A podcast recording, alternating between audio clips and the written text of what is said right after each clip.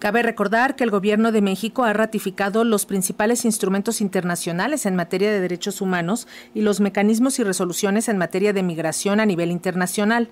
En ese sentido, le presentamos el comentario del académico José Luque, profesor investigador en la Universidad Autónoma de Ciudad de México, experto en derechos humanos, globalización y multiculturalismo. Los hechos ocurridos en la frontera norte de México con los Estados Unidos, en donde perecieron quemados 39 migrantes, es la consecuencia de una crónica de una muerte anunciada. La génesis de todo este problema ocurrió cuando el presidente Trump le impuso al presidente López Obrador una serie de condicionantes para contener la migración en la frontera norte, en la frontera sur de los Estados Unidos. Desde entonces se conjugaron una serie de variables que tuvieron como resultado esta tragedia humanitaria esta tragedia de los derechos humanos. ¿Por qué lo sostengo así? Porque la construcción de la política migratoria mexicana depende fundamentalmente de lo que digan los Estados Unidos. Nos duele aceptarlo o no nos duele aceptarlo, es así.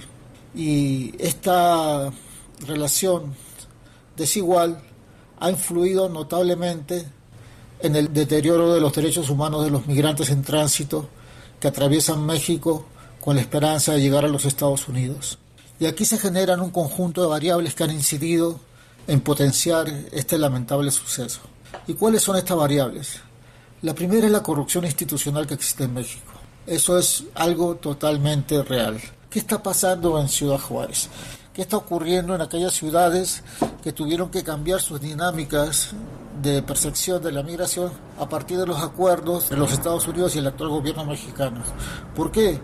Porque una de las cuestiones imperativas que exigió el gobierno de los Estados Unidos al gobierno mexicano fue que asumiera el papel de contención de la migración. ¿Y esto qué ha implicado? Ha implicado que las ciudades fronterizas se llenen de migrantes. Eso genera problemas de seguridad, problemas de discriminación, y aquí comienza a florecer el mito del prejuicio. Todos estos elementos se conjugaron en el tema de la tragedia de los 39 migrantes quemados y no lo podemos permitir.